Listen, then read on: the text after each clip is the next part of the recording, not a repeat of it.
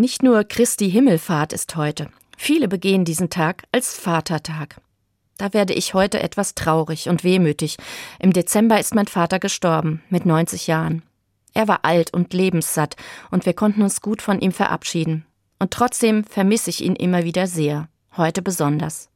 Ich habe ihm zum Vatertag oft gratuliert und eine Kleinigkeit geschenkt. Wenn ich ihn besucht habe, haben wir uns lange in die Arme genommen. Mein Vater war ein sanfter und zärtlicher Mensch. Und das war schon etwas ungewöhnlich für seine Generation, in der gab es ja auch noch einige autoritäre und unnahbare Väter. Mein Vater war sehr nahbar. Er hat uns als Kinder ins Bett gebracht und selbst ausgedachte Geschichten erzählt. Sein Leben lang hat er uns herzlich umarmt. Und als alter Mann hat er, wenn wir nebeneinander saßen, meine Hand gesucht und sie immer wieder zärtlich gestreichelt.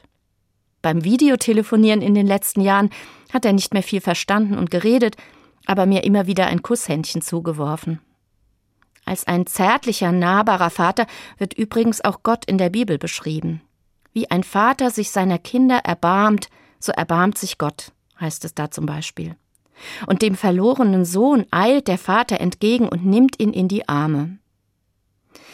Irgendwie passt für mich deswegen Christi Himmelfahrt und Vatertag schon lange ganz gut zusammen. Jesus kehrt zurück zu seinem Vater im Himmel, diesem barmherzigen, zärtlichen Gott. Und ich stelle mir vor, sie nehmen sich auch erstmal herzlich in die Arme. Ich vermisse meinen Vater heute, aber ich glaube daran, er ist bei Gott gut aufgehoben, in Gottes Licht und Armen. Und ich glaube daran, irgendwann werden auch mein Vater und ich uns wieder fest in die Arme schließen.